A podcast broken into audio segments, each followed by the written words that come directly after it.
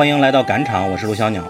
我是王金卫，我是阿烂。今天这期节目比较特殊，我们邀请了阿烂一起来聊这次平遥电影展三部比较重要的女性议题相关的电影吧。为什么邀请阿烂呢？我首先介绍一下，今年的 First 青年电影展的时候，他带着这个女人那部作品获得了 First 第一帧的最佳影片，也是我特别喜欢的一部电影。我前两天看穆言老师把它列入了年度十佳的一个影像，然后同时我不知道这里可不可以说啊，他这个影片今年也入围了金马最佳新导演的提名。阿兰可以打个招呼，再展开讲讲我这些。大家好，我是阿兰，嗯，是一名女性权益倡导者，也是一个新人导演。嗯，谢谢。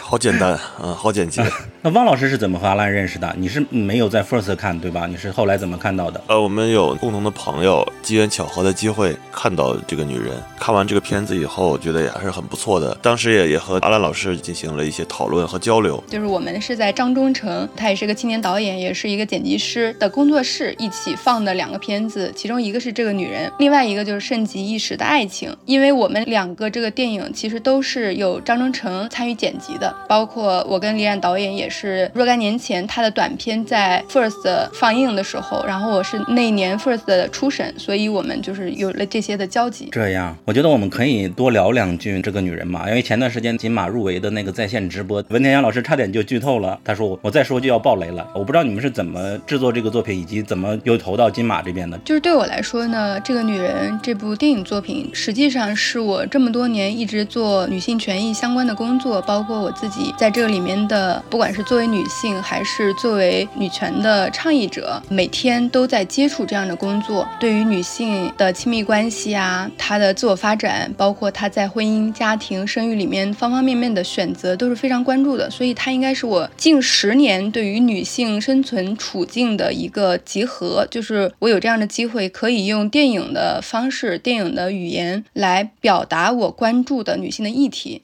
嗯，报金马的话。我也我也不知道咱们能说到什么程度，但是对我来说，就是金马也是一个在华语的电影节里面是一个非常有位置的这么一个电影节，所以现在这个女人在走电影节的话，可能最后一站吧，对我来说去金马是一个很好的选择。当然也出于风险控制的考虑，我未来有没有可能因为参加金马奖带来一些风险性？其实我嗯没有考虑的特别多，我就是觉得如果我有机会，会并且没有什么。强力的制止说我不行，我不能，或者是说我参加了这个奖之后，我就要断送我的职业生涯什么的，其实可能这方面的考虑其实没有特别多。我就是觉得，如果这个女人可以在金马展出，可以在金马被看到、被关注，对于这个电影参加电影节来说，是一个非常好的归宿，也对我作为导演出道来说是一个非常好的起点。是的，是的，金马它也是华语地区最隆重，而且也是最重要的一个奖。然后也是最被华语电影人所尊重的一个奖。当时金马奖的入围的直播正好是平遥影展开票的半小时之后，但是因为当时宕机了这个服务器，所以大家都去看金马的这个入围直播，然后看到一些大陆的作品有入围，还是很惊喜的。然后包括后来文天祥老师在对记者解释那段，我也看了。文天祥老师，我之前在台北也接触过几次，他是个特别好的一个电影策展人和主持人，情商各方面都非常高，主持功底也特别厉害。但是他当时已经开始透露了一些这个女人的剧情，差点爆雷。我当时也都是看在眼里，因为之前也不知道这个女人她有报名，然后也有入围，非常惊讶啊，也很惊喜。但是我其实很忐忑。刚才阿烂介绍的有点正式了，或者是这个女人是一个比较重要的作品，在我心里也是很特别的一部电影。然后更重要的是，它真的是一部非常有趣的电影，就是我观影过程中是非常的喜欢的，出来以后一定会热烈的讨论的，并且它并没有什么所谓的红线的踩点，我觉得它就是一个在全世界都可以播放的一部电影了。特别希望大家能看到，有一些地方影展，我觉得都可以放一放，或者一些独立放映组织以后可以搞一搞。对，龙标是可能的吗？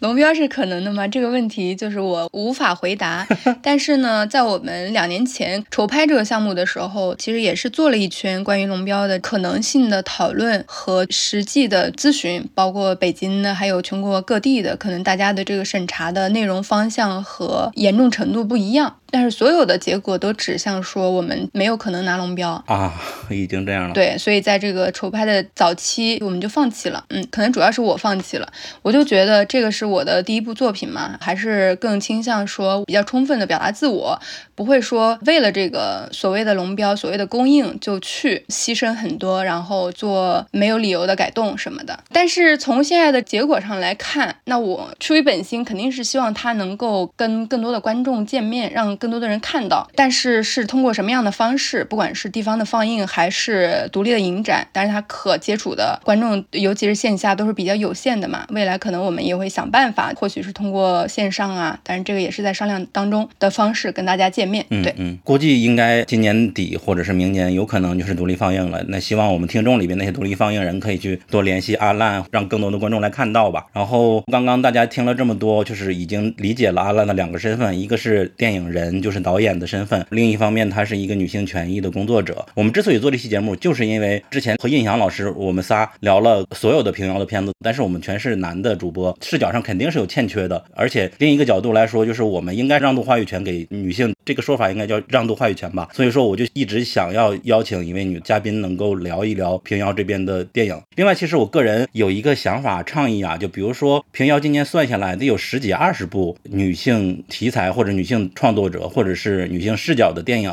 就哪怕逍遥游是男导演，但也是注重女性的命运的一个作品嘛，他们是可以做一个平行单元进行评选的。我也挺希望在来年或者以后的平遥能够看到这样一个单元，因为这个女人被我们看到就是在 First 的第一帧也是一个平行单元，让大家看到了，它是一个专注于女性单元的嘛。我希望我们这期节目可能是没有什么影响力，但是如果有人能递到策展人的耳边的话，考虑一下。以及 First 的第一帧的赞助商是香奈儿，那有没有其他的品牌考虑一下给平遥也赞助一个女性单元呢？非常的期待。OK，刚才已经聊了许多这个女人了，那我们今天的主题实际上是另外三部电影。在此之前，还是要请阿烂来聊一聊，这是你第一次来平遥吗？缘起契机是怎么样的？嗯嗯，好的。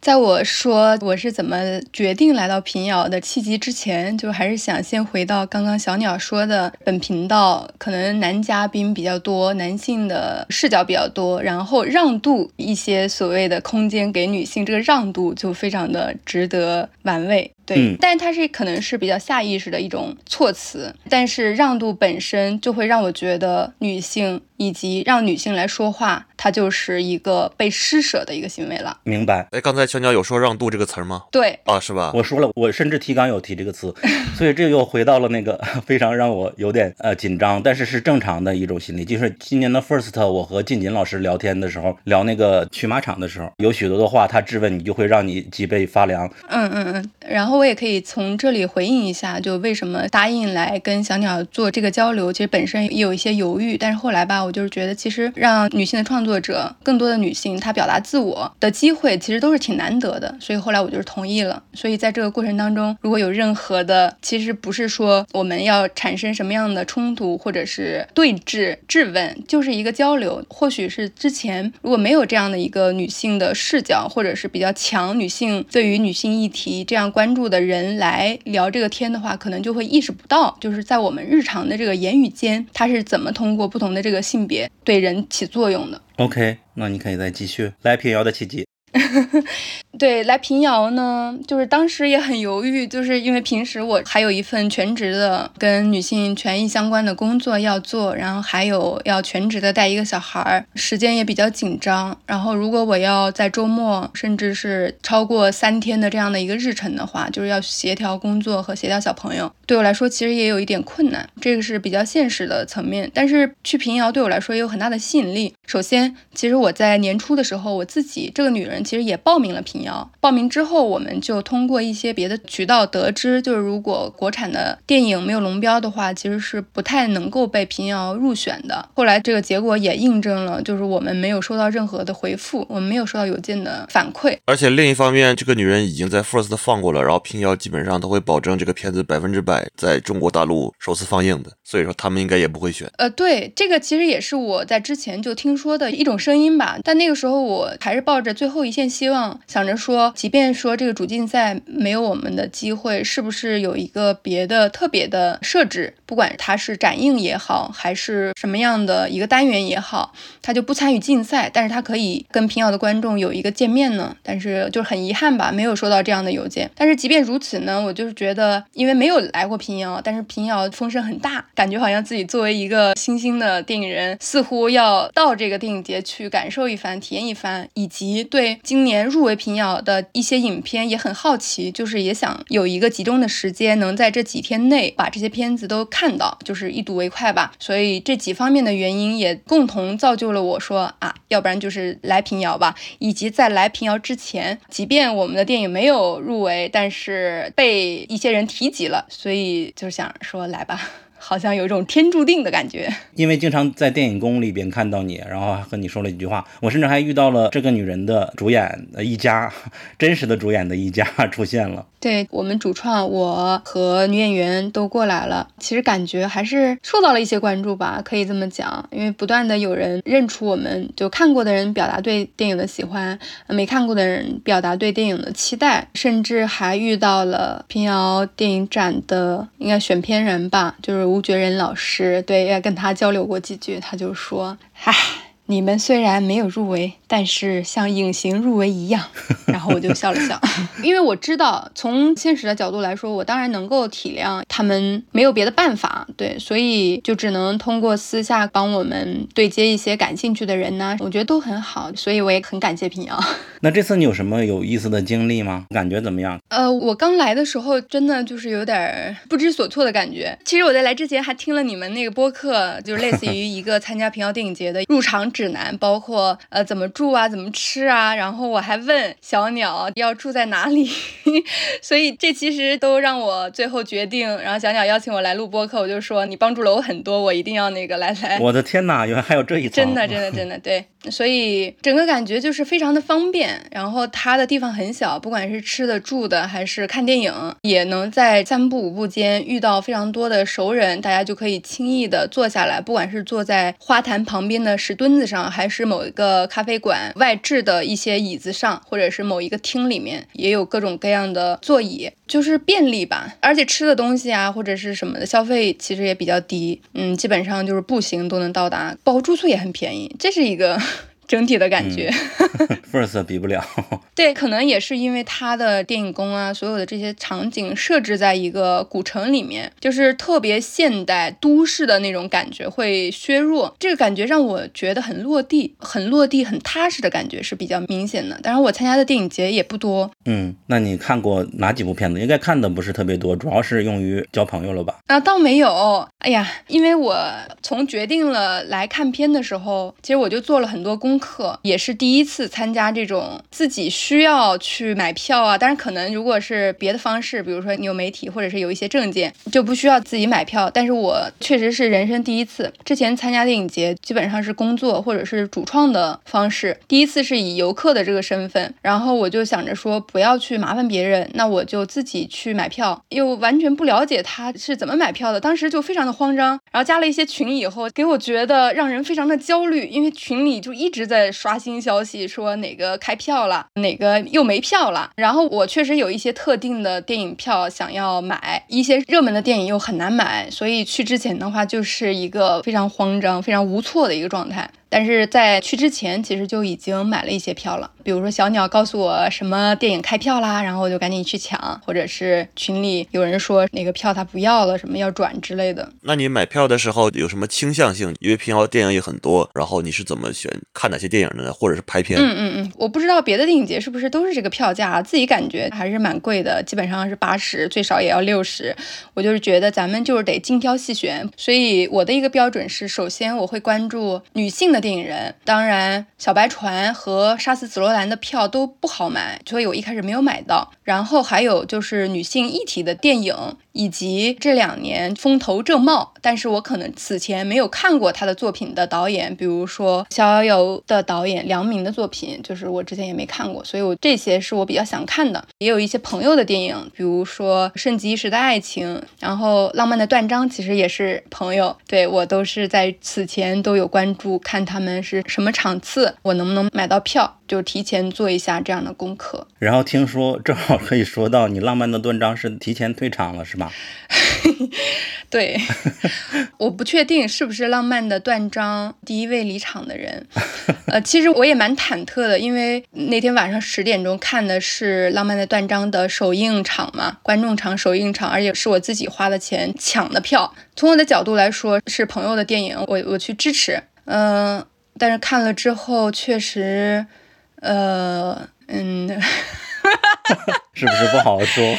不好说，回头可以剪掉或者不说也没事儿。对，就是其实是朋友啊，反而能说，因为本着支持朋友的态度到场了，然后自行购票。在开场前其实还碰到导演了，我还问他，我说你现在感觉怎么样啊？他就说他很疲惫，因为觉睡得不够，可能第二天要首映了，头天那个凌晨早上六七点钟还没睡觉呢。嗯，然后晚上我其实也是在很疲惫的状况下看的这个电影，当时就觉得吧，就是开场五分钟的时候就有点。坐立不安，就是双手紧握。呃，片子就是不知道怎么回事儿。后来我就说，那再坚持五分钟，再坚持五分钟。然后我是坚持到他们三个人在那个湖里洗澡，年轻的男子拿出三点式的比基尼，以及后面他们又去爬山，在山上提起了一个音乐，然后又想起那个音乐的时候，决定离场的。就你为什么要离场呢？呃，关于离场的原因呢，我是这么合理化自己的。首先呢，肯定是不喜欢这部电影。从开场的时候我就一直在煎熬啊，这个不喜欢是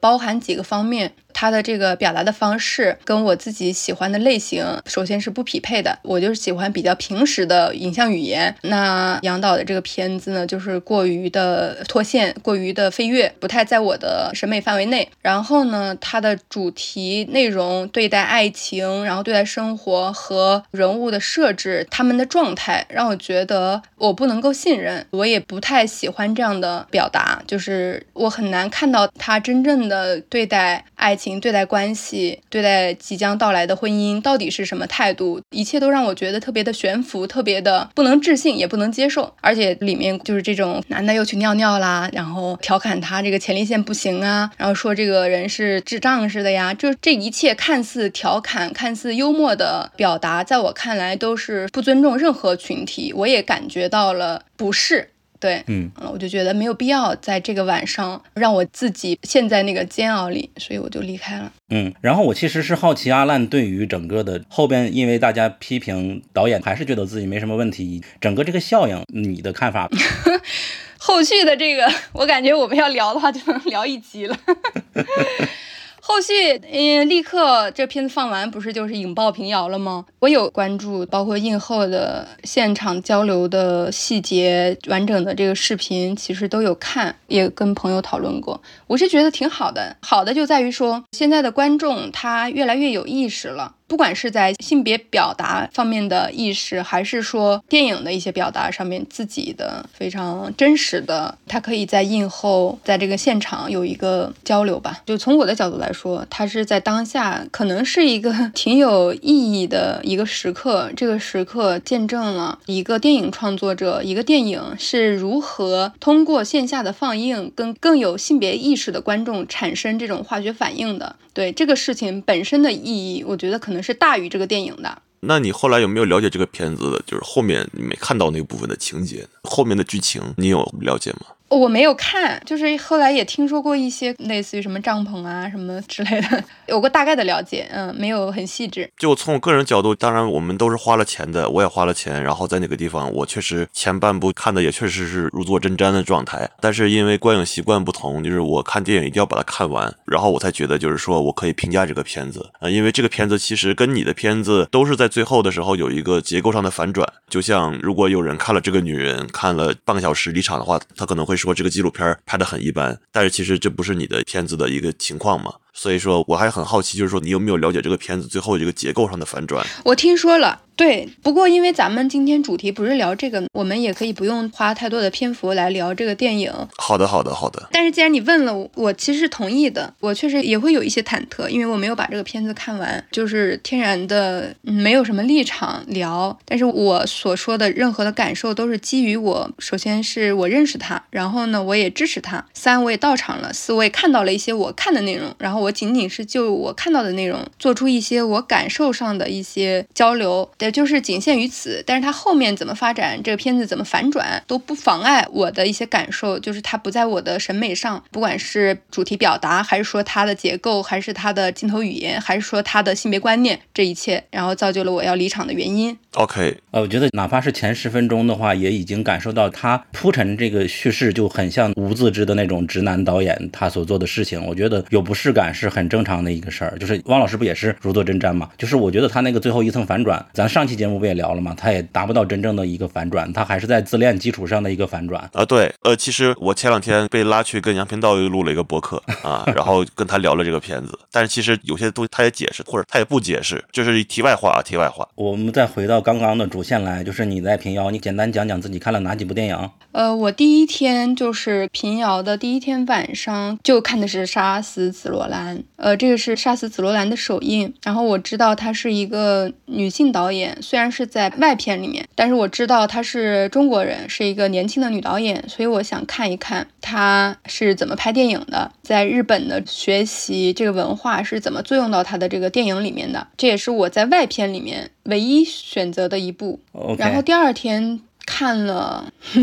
看了那个《沉默笔录》，因为吵得很凶，大家都想去看看张宇是怎么演戏的，对张宇的演技非常的期待。对我也是抱着这样的期待去的，然后就是非常沮丧的离开。然后还看了《逍遥游》，还有《小白船》，嗯，就这几部。嗯，这也就正好是我想 邀请你来录播客的一个原因。你正好看了最重要的这三部吧。嗯嗯嗯，后来我还听说你是没有看到那个东四十条吧？那个票还是我出给你的，最终你没有看，好可惜。哦，对对对对，杀死紫罗兰也是在转票群转的一个女生，然后东四十条其实也是朋友参演的电影，然后我也很想去支持，那个也是我在平遥当晚杀死紫罗兰，我本来想看的第二场，但是哎，我就是我被那陈老师叫走了，哦所以没看成，嗯。我觉得今年平遥有一部作品没有看，有点遗憾，就是《弗里蒙特》。你有没有了解这个片子？哪个片子？弗里蒙特首映单元的作品，就是它也是讲女性的主题，然后讲的是一个阿富汗女性在阿富汗为美军做翻译，后来塔利班入侵阿富汗以后，她到了美国，然后在美国生活，然后她既有一些阿富汗逃出来带来的一些心理上的创伤，然后另一方面她也要面对其他人的一些不友善，然后同时她也想追寻爱情，哦，在里面，她遇到了很多男性，然后这个片子很有意思的就是，它全篇是以这个女性的视角来叙事的，并且呢，她遇到这些男人对她非常好，没有对他有任何男性凝视或者是异族身份的歧视等等。我确实没有关注到，不过回头我也可以去看看。呃，因为弗里蒙特我看之前也不太了解，但看之后还是蛮喜欢的，而且很清新，可以说是平遥这些电影的一个反面，就是说里面没有任何南宁或油腻的成分在。那么阿兰导演你怎么看待女性电影？因为女性电影也不仅包括女性视角的电影，而且也有比如说像男导演拍的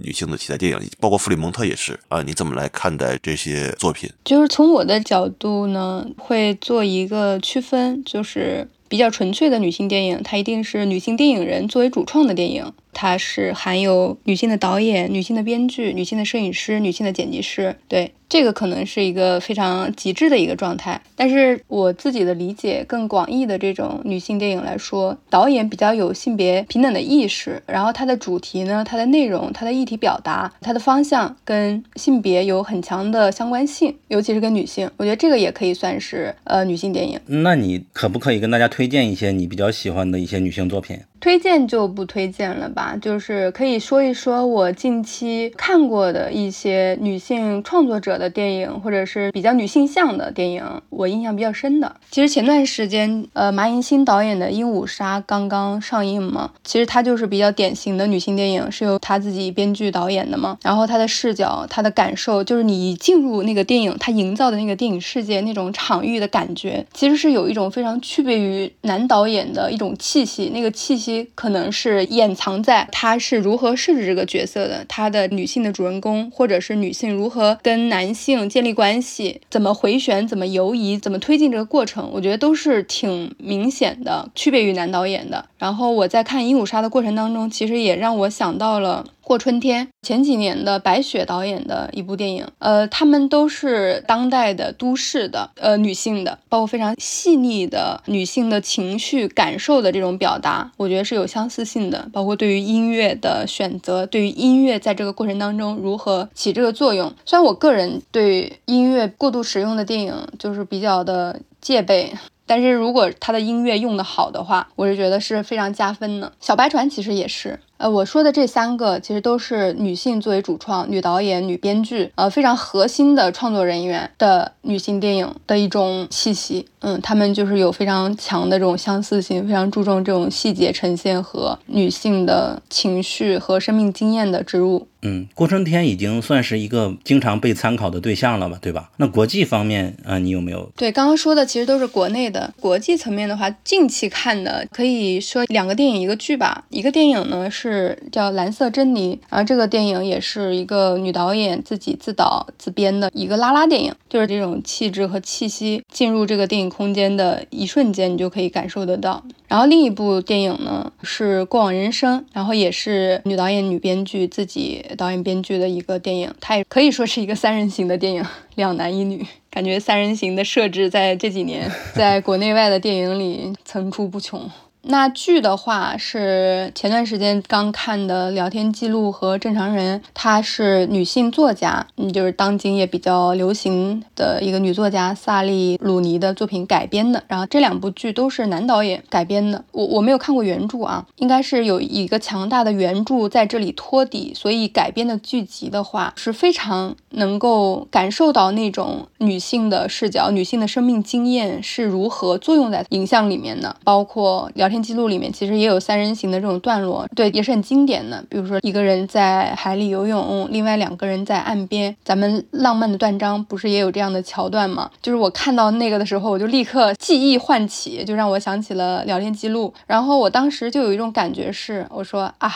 就是这个视角啊，就是你的这个视角就决定了你会怎么样拍摄，你会如何设置人物的这个动线，如何走进他们的心。所以你的机位选择。包括在这个行动上都是能映照的，所以看到浪漫的断章的时候，我就觉得，就是如果毫无性别意识的时候去臆想，完完全全站在一个南宁的角度去想象和拍摄一个女性在面对一个男性非常性化的想象和描写的时候，一定会是让观众很不适的。嗯，对，就是这种感受。嗯，正常人也是我非常非常爱的一部剧吧，当年播出的时候也非常的受欢迎了。然后我有另一档播客叫英美剧漫游指南嘛，也录过一期。长节目，但是不推荐大家去国内这些流媒体平台看。它一共十二集，在那个流媒体平台上，B 站上，它给剪成了八集啊。然后有的集还比原版的长啊。你要想看的话，还是要看原版。其实今年平遥影展还有一个女性导演的作品，但是那个片子看的我也很不适，因为里面的男性角色都很油腻，甚至里面有一个男性小学生，呃，这个男性小学生就和这个莫西子诗饰演的一个青年对女主角都有一种爱慕的一种情愫吧。然后里面就展现了一些很油腻的段落。所以，可能同样是女性创作者，但是他们的电影未必都会有这样的一个视角。我想顺着汪老师的这个说两句。其实你说的这个问题非常的关键，是这样。即便她是作为女性，有一个天然的这种女性的经验和视角在，但是我们长期的在男权社会和文化的浸润之下，其实很多女性她的思维、她的意识都是非常不自觉的男权的意识。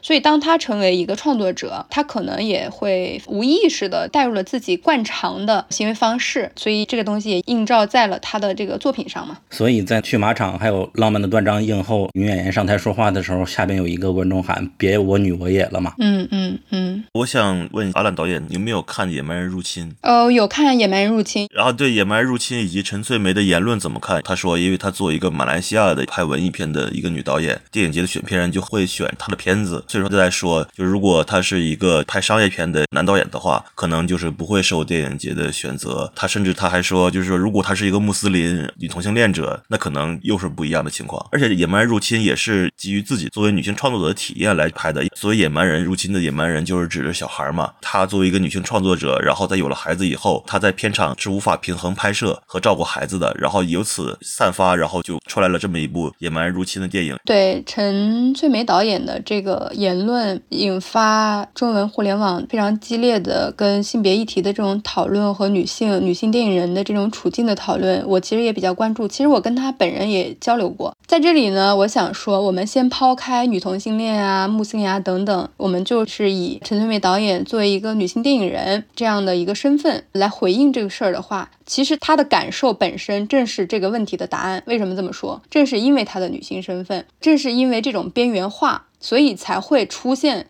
在所谓的电影节上，好像给女性留有这么个位置。正是因为你本来很边缘。本来没有这样的话语权，本来没有你的机会，而恰恰因为你是女的，所以我们拿两个机会出来吧。又是因为拍电影的女的很少，本来这个机会就让更多的女性拒之门外了，所以才有这个机会。那幸运的是，陈导从他出道开始，一直在这个里面没有受到任何的他觉得的不平等的对待，他觉得机会很充分，他觉得自己没有边缘化，他觉得女性电影人其实有很多机会的这样的。对待，让自己误以为整个群体都是这样的，这是我的一个观察和观点吧。非常认同了。下面就是有一个宏观的问题，在你的眼里，华语的女性电影的发展的阶段，我看的可能太少了。我之前印象中，第一次知道女性电影还是《送我上青云》呢。我也有看《送你上青云》，送我上送送谁上青云？送我送我。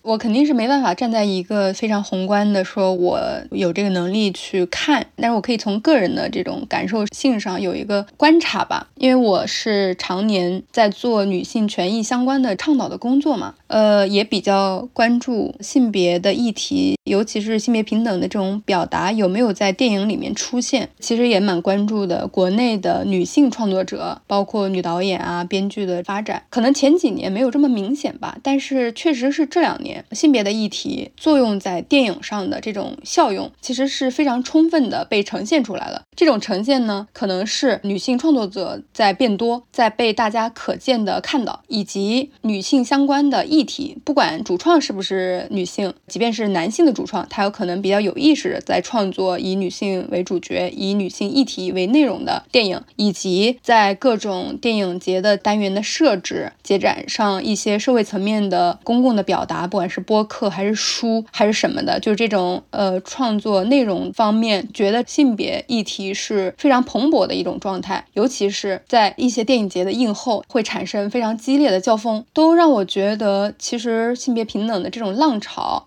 它有真正的、实际的从线上到线下相互交织、相互蔓延，大家非常有能量的在讨论、在交流。这是一个什么样的发展阶段呢？从我的角度来说，它应该是一个。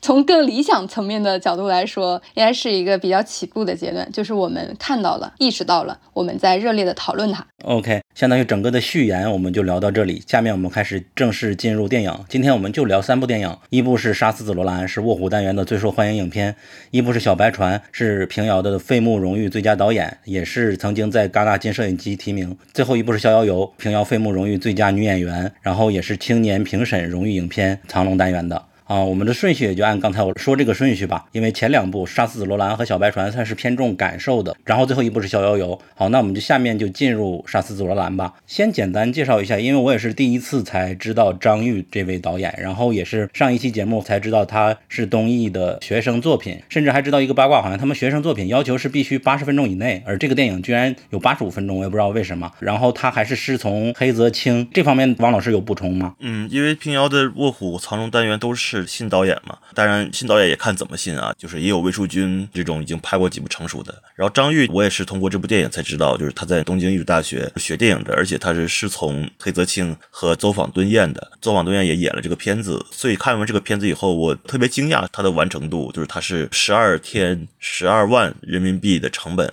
的拍摄周期来完成的，很多国内的电影人都非常的震惊，这个钱对很多电影来说连开机都不够就花完了，然后他能用这么短。的时间，并且以这么成熟的完成度，然后他的剧本、他的摄影等等都是非常成熟的，就是没有那种新导演的稚嫩的感觉。所以这个片子一出，在平遥也引起了非常热烈的反响。然后《卧虎单元》在官方颁完奖之后，很多人都在，包括我也在为《杀死佐罗兰》鸣不平，认为这个片子应该值得一一个奖项的肯定。后来他获得了观众评审《卧虎单元》最受欢迎的影片的这样一算是一个安慰吧。但是我们也能看到，在平遥这个片子它的加。场，也是一票难求，并且主创在映后也是有一个非常充分的交流，然后获得了观众的热烈的反响，可以说是平遥几部无冕之王中的一部。然后我也很期待，就是阿兰老师他是怎么来看这部影片的。呃，我看《夏斯紫罗兰》之前是带着非常少的主创的信息和影片的任何信息，直接进入到这部电影的。看的时候，其实我很惊讶，开场的时候就特别的震惊，就是有一个性侵的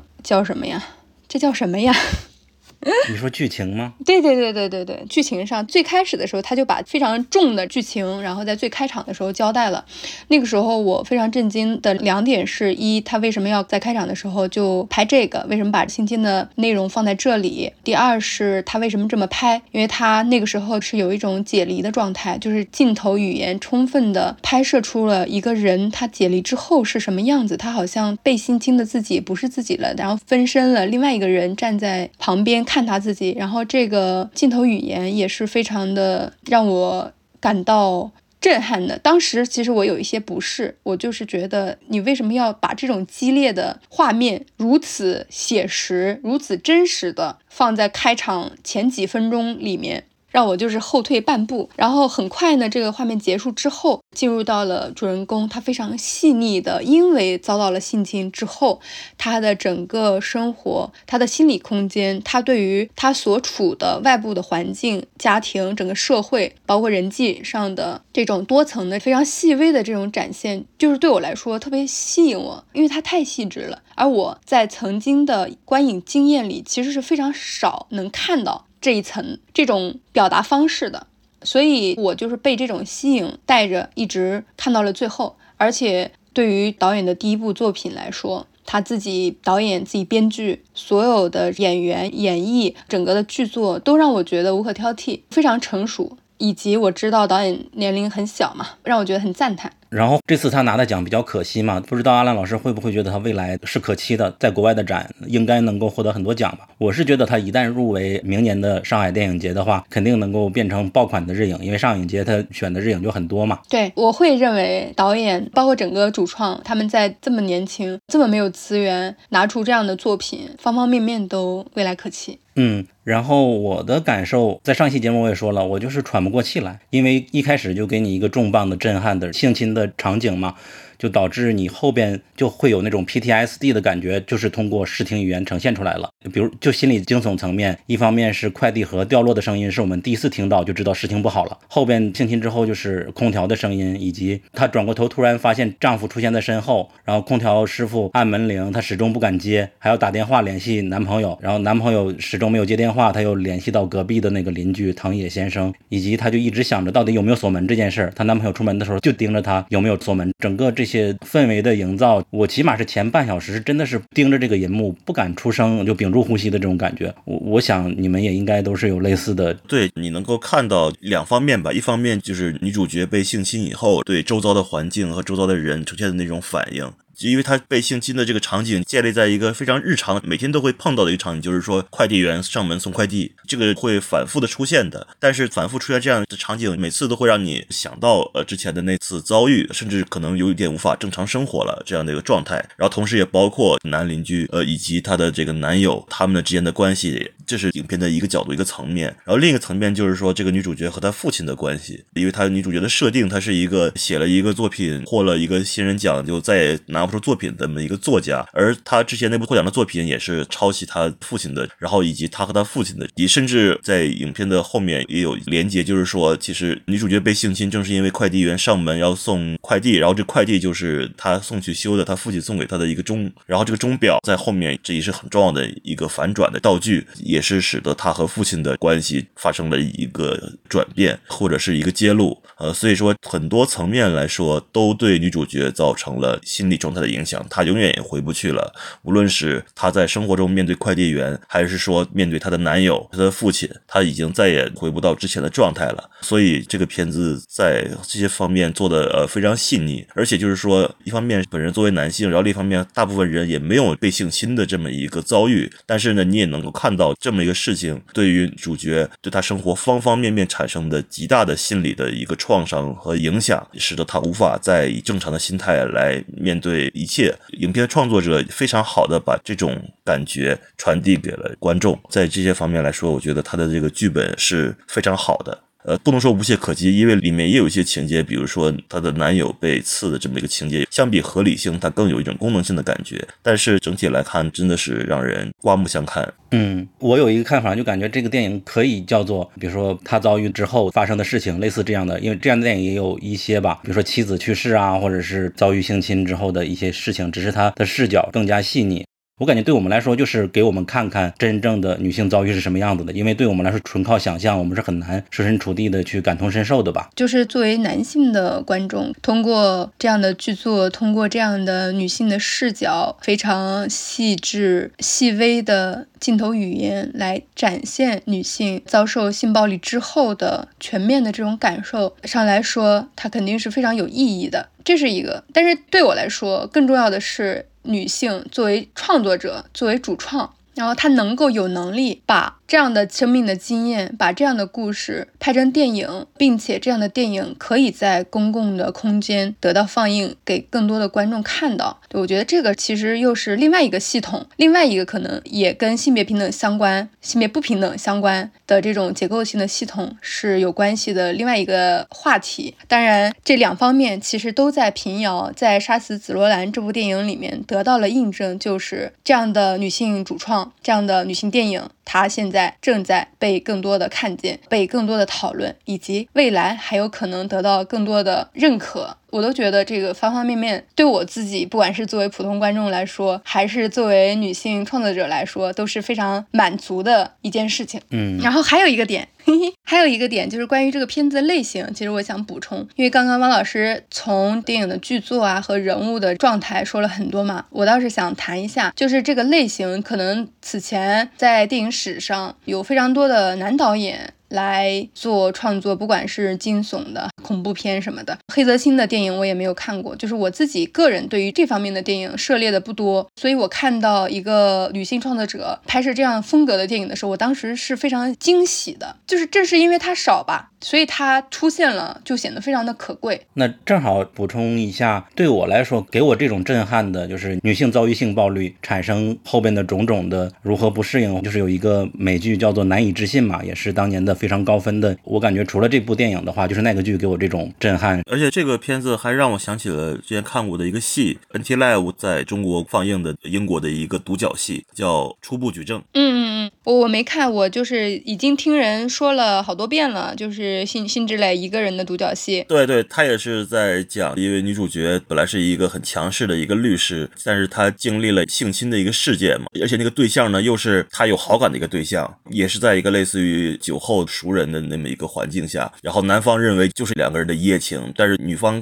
并不是这样认为的。然后他之后又遭遇了，比如说警察局啊，或者是同事啊等等的一些事件，影响了他各方面的生活以及他的那个观念。这么一个独角戏，非常精彩的一个戏。嗯嗯。然后回头，因为我看了两遍嘛，就女主的反应，她刚刚遭遇性暴力之后，男朋友回家，她说很抱歉，我已经尽最快的努力回来了。然后她还说了一句谢谢你回来。而且我注意到她那个男朋友没有上。去就抱住她，我不知道应该怎样的一个方式，是坐在身边呢，还是过去要抱住她？然后过过一会儿，这个女主还说：“我其实一点事情都没有啊，就很云淡风轻的。”这个就让我想到刚才说那个难以置信了。她第二天还正常去上学，就那个女生被性侵以后，然后别人说：“啊，她到底是不是真的呀？为什么还能没事儿一样的回来我学校里？”然后后边揭露真相的时候，那个犯人不是自杀了吗？然后女主她说：“为什么会自杀呢？那天爽到的不是他吗？托我的福，还是说我扫了他的兴呢？”然后男朋友就跟她说：“你不要钻牛角尖了，为什么这么想？这几段剧情，我不知道阿烂有没有可以反馈，或者是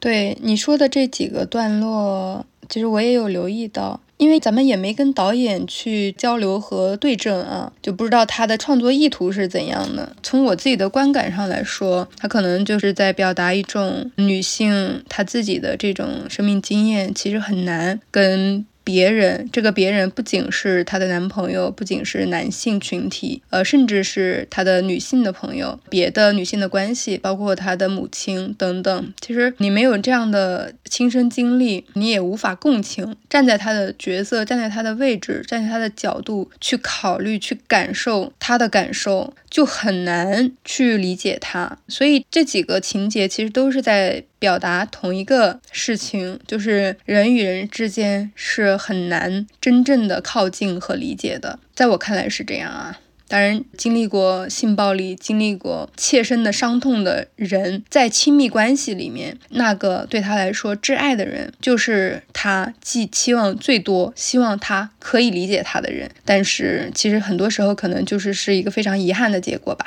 嗯，所以这个男朋友和他的关系在这里边算是有一个取巧的方法，就是让男生也遇刺了一下，然后导致女方开始反过来照顾他。我不知道这个剧情，刚才王老师已经说了吧？你怎么看？遇刺啊？我其实对于非常具体的这个段落的这个设，就是我看《杀死紫罗兰》，其实还是在看一个非常整体的，就是更多的是偏向于我感受性的东西。我还没有特别细到说这个情节的设置，它在表达什么，对主题有什么帮助。遇刺那段的时候，我不太能理解。嗯，遇刺这事儿，汪老师要展开吗？呃，没有，刚才已经说过，感觉更像是一个功能性的，而且这个段落让人困惑，甚至开始怀疑。比如说，那是一个长镜头嘛，所以说你会在想，这个遇刺的人到底是谁？他有没有在影片中出现过？或者说，他甚至可能是不是就是女主角扮的，或者他请的？因为这个遇刺，他有一种说让你感受一下我曾经感受过的那种感觉啊。但是这是我的一个发散性的想法啊，就是说当时观影的一些想法，就是确实是因为遇。刺之后，这个男主角在某种角度上才能够有一点点理解女主角当时的情况，而这个事件又使得二人的关系一下变好。当然，导演在映后他也在说，这个桥段像是一个功能性的一个剧作上的桥段。导演很谦虚嘛，说这个没有考虑好以后再改进之类的。什么功能啊？导演怎么说的？我没听那场映后。其实我记得反而不是映后，是结束之后我在检票口问他，遇刺起到了一个作用，就是恢复了两人的关系。这个遇刺有没有可能是男朋友安排的，找人来？刺我自己，他说我不排除这个可能，但是你说的这个确实是导致了他们俩恢复了关系这个功能。然后后边在映后也有人提到这个遇刺是不是安排的，甚至开始的性侵是不是这个有点脑洞太大了，是不是也是男朋友安排的？因为有一个很大的映照是在结尾的时候，男朋友把快递拿下来，举着递给女友的时候。这个和最开始那个性侵犯举快递递给他的动作是一样的，这个暗示非常的惊悚，所以就有人怀疑是不是一切都是男友的安排。对，这个有点太过于惊悚了。我觉得从这种特别惊悚、脑洞大开的角度来说，我就很难参与这一趴的聊天了。因为确实这个不是在我涉猎范围，就是兴趣范围内。接下来我就想聊聊这里边的男性角色。一是男朋友，首先我感觉他刚回家就已经很晚了，然后也没有很好的去安慰对方。我只记得他有一句台词，看起来还是不错的。我当时对他还产生一点好感，就是女主说啊，对不起，我可能现在不太能够回应你怎么样的。他安慰女主说，逃避也不一定是坏事哦。但后边的表现完全推翻了。比如说早晨他去隔壁看 A 片，然后女主想要和他亲近的时候，他要推开，然后大吵嘛。女主说，难道我做错了什么？然后男主说，当然没有。然后女主他又反问他，那你为什么一脸委屈的样子？这个吵架之后，然后再出现了男主遇刺嘛？嗯，你们怎么看这个男朋友的设置呢？我也觉得这个就是发散性思维嘛，感觉刚才小鸟的话里话外，就是往二次遇刺是某个人的安排的方向就走了。这些解读都可以，我觉得这也是电影的一个魅力，大家可以以各自的角度去发散性的思维去解读，然后可能主创都没想到。啊，强奸犯是不是男朋友安排的？这个我完全不相信啊！只是这个镜头语言确实，而且后来剧情也有交代，男友后来承认女主要强奸那次是他自己的一个疏忽，就是他看到快递就直接把它放到了进门的那个地方，然后他也没有锁门，导致于被心怀不轨的人强奸犯利用了这个事情。所以说，男友他他的内心也会有感觉自己是一个帮凶的这么一个心理阴影吧？我觉得可能也也会影响他那个时候和他女友后来的一些这种关系等等。我觉得这也是影片后来就是接的几个底之间有一个很重磅的剧情。嗯，这个倒是可以综合一块说。我把这段描述完了，可以把球抛给阿烂来讲。就是他又买了一个钟送给女朋友，然后说之前的钟不吉利。然后女朋友说：“你怎么知道是钟的？我从来没有告诉过，连警察都不知道那是钟。”然后后来那个男朋友在坦白说：“是因为你在打电话，所以我有快递就直接开了门，放玄关就走了，暗示自己没有锁门，导致的那个强奸犯进屋的嘛。”然后他就补了一句：“这不是我的错吧？”然后女女友当时就情绪控制不住了，说想要摔那个钟，后来又放下了，又说了一句：“是的呢，不是你的错。”啊，就整个这个男朋友的表现，哎，就是我其实听你们描述的时候，我刚刚整个脑子很懵，我就在回忆剧情。其实这个片子刚刚看完没多久，然后我就像失忆了一样，因为你问我怎么看这个男性的角色啊，他为什么设置啊，或者是这个故事为什么这么推进，以及不管是从惊悚片的这个设置，还是从任何的这种影视作品剧作的走向，我都会感觉我为什么这么懵呢？不是说我不能理解，因为导演其实把这一切都已经通过他的电影呈现给我们了，已经其实说的很清楚。那不同的观众看了有不同的感受，我看了也有我的感受。我懵的懵的点在于说，其实我观看的时候，以及现在咱们时隔这么多天在聊的时候，我对于他们的亲密关系，这个男朋友女朋友受到重创之后，他怎么样展现出什么样的态度，作为男性角色也好，还是作为男朋友也好，他在这个里面是什么样的，我是没有评判的。就是我不仅没有道德上，比如说他应该做一个什么样的男朋友，或者是说他遇到了这样就是身边非常亲爱的人。遇到重创之后，他应该做出什么样的行为、什么样的反应的时候，我都是没有任何评判的，就是我没有这个预设在里面。看电影的时候没有，刚刚你问我的时候也没有。但是这个剧作是仅仅围绕这个性暴力以及女性在遭受这个性暴力之后，她的反应，她对于周遭、对于环境以及如何看待这个事情，其实是有她的态度的。拿小鸟刚刚说的放在结尾的这种呃，类似于对峙的瞬间，或者是类似于说我要解谜的瞬间，到底这个男朋友他知道还是不知道？这到底是谁的错？从这个角度来说，我觉得我更愿意把这个锅甩给非常变态的这种性别文化，是因为整个让人不安全的这种性别环境，让女性感觉到非常的不安。今天我们在《杀死紫罗兰》里看到的是非常极端的一个非常强烈的性暴力，但是作为女性的日常，它是什么？如果她在日常生活中都感觉不到安全，那这说明了，说明我们的这个性别环境是非常不友好、非常不安全的。所以，我们可能在晚上在走夜路的时候都觉得很不安，然后晚上也不敢出去，或者是穿着太暴露，或者是待到特别晚等等这样的社会新闻、社会事件也屡见不鲜。所以从这个角度，我觉得就是可以外外延到整个，就是从国内上我们的这个文化环境来说是这样的。那作为日本，就是咱们的张玉导演在日本学习，他的毕业作品聚焦在这个议题上，然后他的所有的这个班底演员呈现的都是日本的这样的一个故事。我不知道日本的情况是什么样，但至少我可以从我自己的感受和经验来说，它是我们都非常关注的。关心的一种现象，一种知觉，所以它体现到电影里是这样的。因为没有这个答案，因为现在这个环境就是这么差，所以那到底是谁的错呢？谁可以来背这个锅呢？这是我的感受。嗯，我也插个题外话，就是说我之前曾经去朝鲜旅游嘛，我知道在朝鲜女性的地位应该比较低，但是让我没有想到，就是我作为外国人，我在朝鲜亲眼见过两次女性被男性性骚扰，而且是在很公开公众的场合，大白天。嗯，然后我就非常震惊的一个那。我们看不到的，那是不是更加严重？那女性在里面的生活的状况，肯定是非常非常恶劣和糟糕的。是的，就是这么糟糕。你说做一个女的多难啊？可能是女人，就是当下的有知觉的、有感受的女性都面对的这种处境，她就是害怕，就是恐惧。但是这种害怕、这种恐惧是怎么来的？问号。嗯，然后另外一个可能无解答案就是自己遭遇了性暴力的话，该如何面对？然后这里边其实也是主创给了一个相对温暖的结局吧。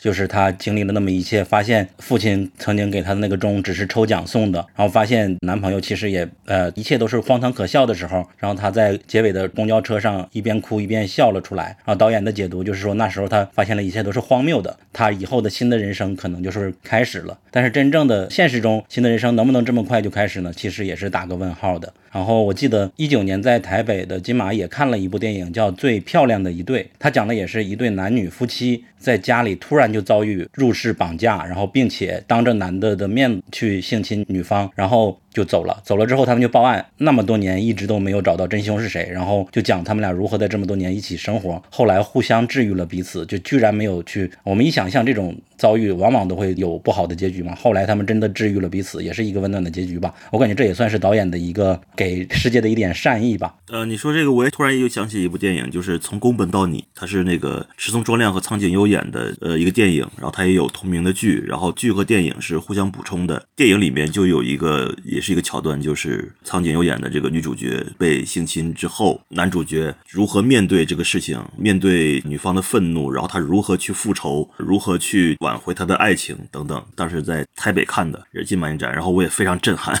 或许换另一个方式，就是如果阿烂导演来拍这样一部片子，你的结尾会是给一点治愈呢，还是觉得啊人生无望呢？你觉得这个紫罗兰的结尾治愈吗？我觉得一点都不治愈。哦，我知道为什么刚刚我好像有点卡住了，因为好像人总是会被一些特别限定的描述框住自己。我刚刚就出现了一秒卡顿，是治愈，但是我又跟治愈对不上这个感觉，所以你一下子这样问我的时候，我就很难跟我的感受有一个对应。对，就关于杀死紫罗兰，不管是片尾还是整个这个电影，它慢慢随着它的这个议题面向的这种展开，让我比较惊艳的点还。都是导演作为主创，作为导演和编剧，整个编织的这个过程，他自己对待女性的那种态度和感受，尤其是在我看来是另外一个支线，就是他的这个原生家庭跟父亲的这个关系。然后他如何看待一个男性？他如何从父亲那里习得他对于男性的态度？然后他如何看待他现在身边的这个亲密关系？如何看待他的男朋友？如何在重创之后跟男性相处？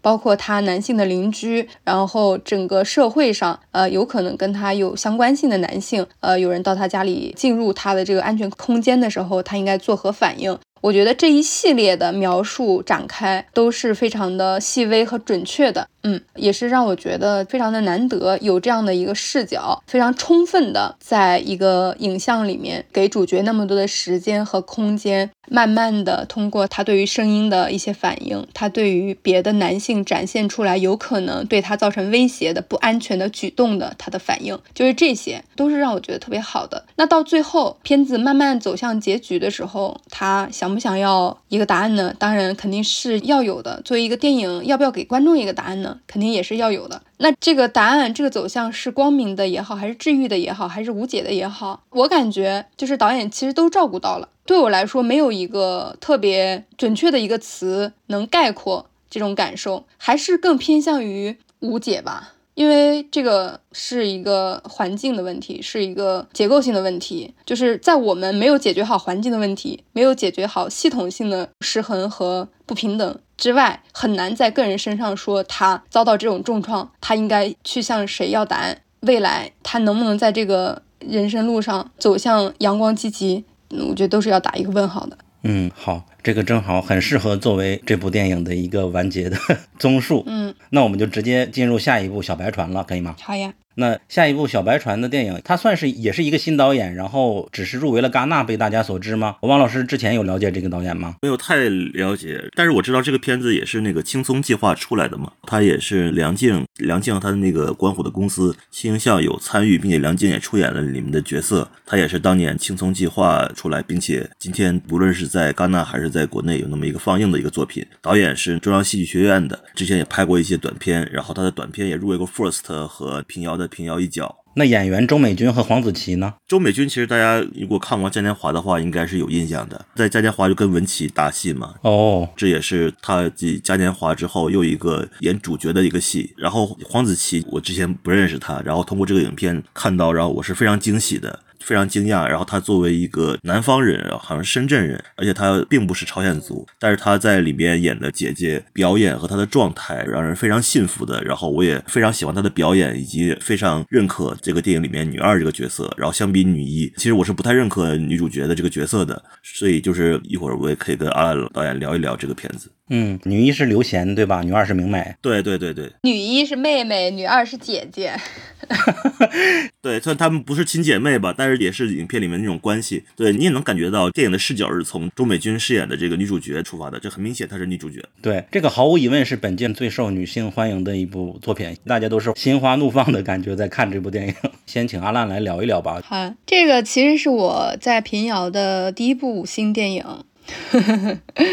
也是我在应该是近期的观影里第一部五星电影吧。我就是觉得方方面面都特别好，导演、编剧、演员，不管是女一还是女二，包括一些别的配角都很好，也非常的流畅、自然、成熟。可能除了梁龙老师表演的相对有一些痕迹和不自然之外，真的我觉得就是非常好。但是我喜欢这个电影，还是有一些别的私心。我是觉得这样的题材展现女性性少数相关的内容题材，能在国内有机会上院线，并且拍的这么好，是非常非常非常非常难得的。所以这也是我格外加分的一个原因。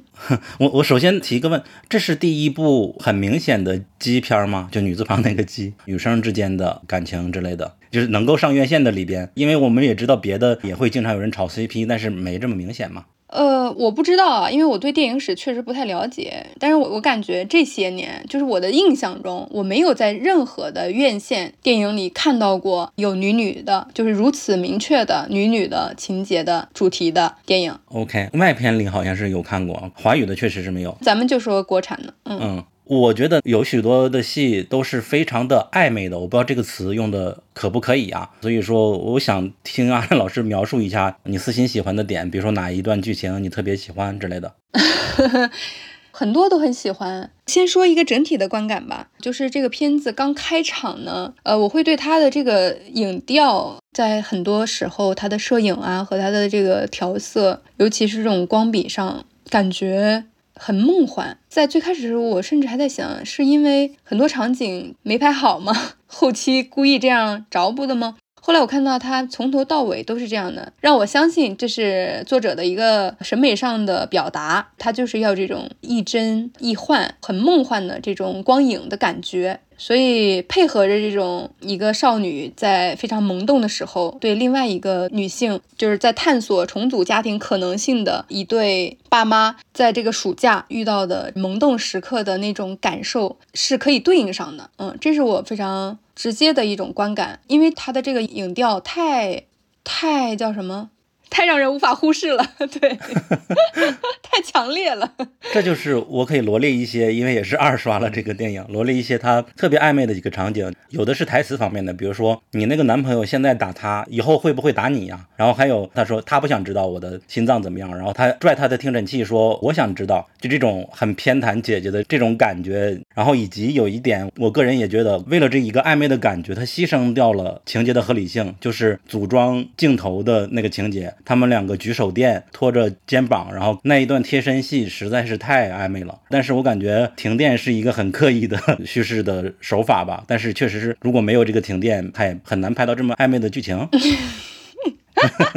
然后以及这个女孩为了三万块钱骑车跟着那个男孩来到家里说 你借我三万块钱，然后 A 和 C 之间有一个辅助线，这种类似的剧情就很像一个很笃定的有感情的女孩的这种感觉。然后吃西餐吃醋啊，药打高，最终拽下了他的护身符，导致一个悲剧等等这些情节，我感觉都是很有意思的。但是确实我感觉他一场一场戏都是在拍感觉，而不是拍一个很串下来的剧情。我有两点想探讨，先说第二点吧，就是说，呃，我不认为。这个电影里面的女性角色是同性恋，呃，因为就是首先女二应该不是，就是说她交往的对象是男性，但是她又是有有一种大姐和妹妹的那种感觉在里面。然后女主呢，我觉得她也不是，因为比如说，呃，女主她就是有一个很明显的吃醋的一个戏，就是说当她看到姐姐的脖子上有别的男人在她身上留下的吻痕的时候，然后她得自己去吻自己的胳膊，而且这个女主的形象有一些孤僻的这样一种塑造，所以说我感觉她相比起。拉拉的这种关系，在我感觉中啊，我想跟阿拉老师探讨。我觉得女主其实是有一些孤僻和孤独，然后她希望也有这种被爱、被吻的这样一个感觉，但是她没有。但是她确实对这个姐姐是有好感和喜欢的，就她甚至可以为这个姐姐来偷镜头。所以说，我觉得他是在那个年纪，初中到高中吧，那个年纪里，对于爱的，甚至可以说对吻啊，对这种亲密接触的一种渴望和渴求，对象是男是女并不重要。我是这么认为的，所以说他相比起啦啦啦倾向，我认为更多的是对于亲密接触的那种渴望，呃，所以我就认为这个片子并不是完全意义上的啦啦倾向的片子，我更多的认为是表现这个女孩孤僻性格里她对于爱、对于亲密接触的那样一种渴望和探索。我不知道阿兰老师怎么看这个。谢谢汪老师的反馈，我觉得特别好。好在说，正是因为你有这样的观感，可能审核人员也有这样的观感，才给了龙。标，所以咱们小白船才有这样的机会跟大家见面，才有可能被创作出来。好，这是一个可能从审查的角度来说的。那么，对于从性倾向的角度，从流动性上的角度来说，当然不同的人有不同的感受、不同的观点，或者是不同的定义。这种倾向的流动，它是呃流动到男性也好，还是流动到女性也好，还是只是一种非常广义的对于亲密的渴望也好，我觉得都说得通。而且在我们的环境审查的这个语境下，更多的人，尤其是非常核心的人员，倾向认为汪老师的这个观点，小白船才有这样的空隙。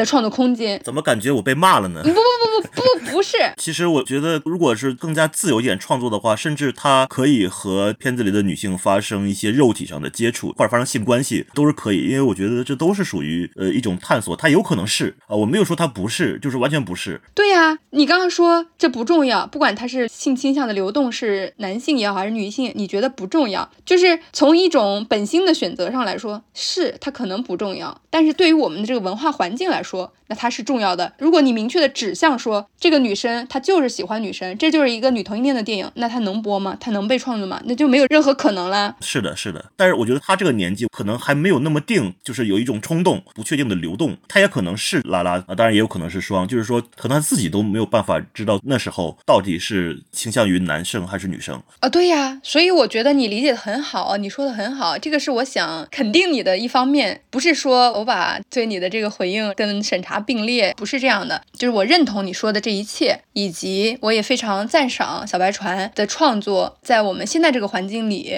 通过一些剧作和表演的手法这种处理，让这个电影有机会呈现给我们当下的观众，我是这个意思。那从我的角度来说，为什么我要坚定的认为它是一个拉拉电影呢？就是从这个妹妹见到姐姐的那一刻，从这个眼神落到这个人身上开始，那个爱意、那种喜欢、那种情欲，就在这个影片里开始流动了。就自始至终，这股在明面上的、在暗处的涌动的情感，它就是一刻都没有停止。嗯，那我还想探讨，就是如果这个妹妹这么爱姐姐，那为什么她是只是听了姐姐一句话，需要三万块钱来开店，她就去偷镜头，为了姐姐？但是当她看到姐姐被误会是她偷了镜头以后，她为什么没有站出来？你们不要怪她，是我偷的。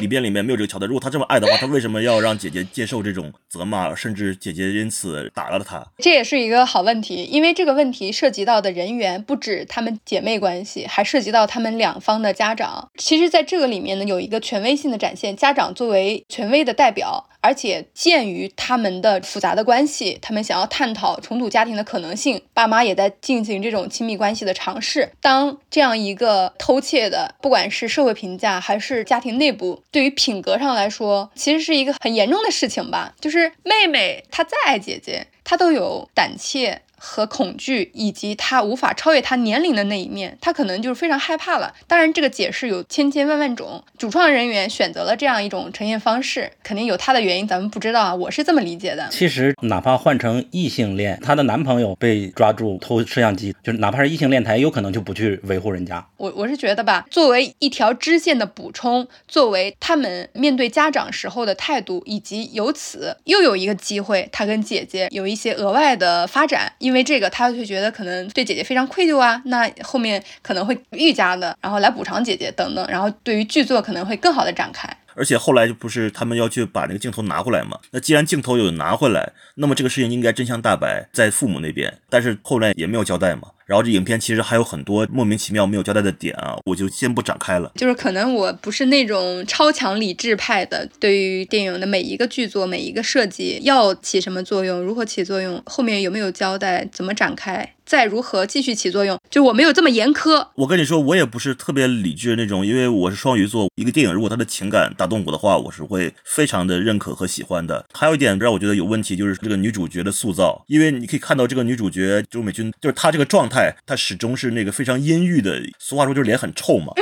因为其实这个片子跟我多少有点渊源，就第一方面他在哈尔滨拍的，讲哈尔滨的故事，然后我是哈尔滨人，然后第二呢里边有朝鲜族元素，我是朝鲜族，然后第三方面呢它里面是少年宫的艺术团，然后我本人在哈尔滨的青年宫艺术团待了四年，所以说对这个片子我觉得还挺有缘分的。嗯，但正因如此，女主角让我非常不信服。首先我认为她各方面就非常不东北，她的性格也不东北，会做的事情也很不东北，就是说我觉得她这种阴郁的状态我没有在从小到大接触的东北女生中看到。然后其次呢就是是说从技术。做上和从合理性角度来说，如果一个女生在这个年纪，然后每天是这样的状态生活，去面对她的家人，面对生活中的比如说伙伴或者是朋友，你已经看到片尾之前，她几乎没有正常的社交，然后也没有朋友。就是说，如果是这样的话，那她一定是会经历一个非常重大的恶劣的事件。比如说像校园霸凌，比如说像家庭暴力等等，但是其实我们来看到他都没有，他只是一个单亲家庭，而妈妈去国外出差无法陪伴他，然后他的脸怼天怼地那种感觉，然后一副千万不要接近我那种状态。就是说，如果是生活中这样的话，他顶多也就会比较孤立，但是就自己玩自己的，会自己有一些爱好，但是我觉得也不会像女主角那样的一个非常阴郁的状态。好，就是说，如果他是沙瑟祖兰女主角那样的经历，那我觉得是可以理解的。嗯，但是就影片呈现来说，我觉得这个。女主角她的设定和她的状态是毫无说服力的，就是在那样一个年纪。因为我在上初中的时候也接触过很多比较孤僻的女同学，我们正好乘坐同一公交车上学，然后我们会聊一些事情。然后有的女生就是她压力非常大的时候，她会选择拿刀片去划自己的手臂。来发泄，这个是不能说常见吧，但是是有一些选择这样的方式来去发泄的，因为他没有地方去发泄他的那些东西。嗯，但是从这个电影里面，这个女主角在我看来是无法说服我的。好，我确实有好几个都想要反驳你。我们逐一来说吧。首先，你说你没有见过这样的东北人，这个呢就让我有点不同意。对对对，这是基于个人经验，所以说就是未必能够代表什么。当然，我们每个人所说的都是基于自己的个人经验的。对我说的也是基于我的个人经验。那我说我为什么不同意，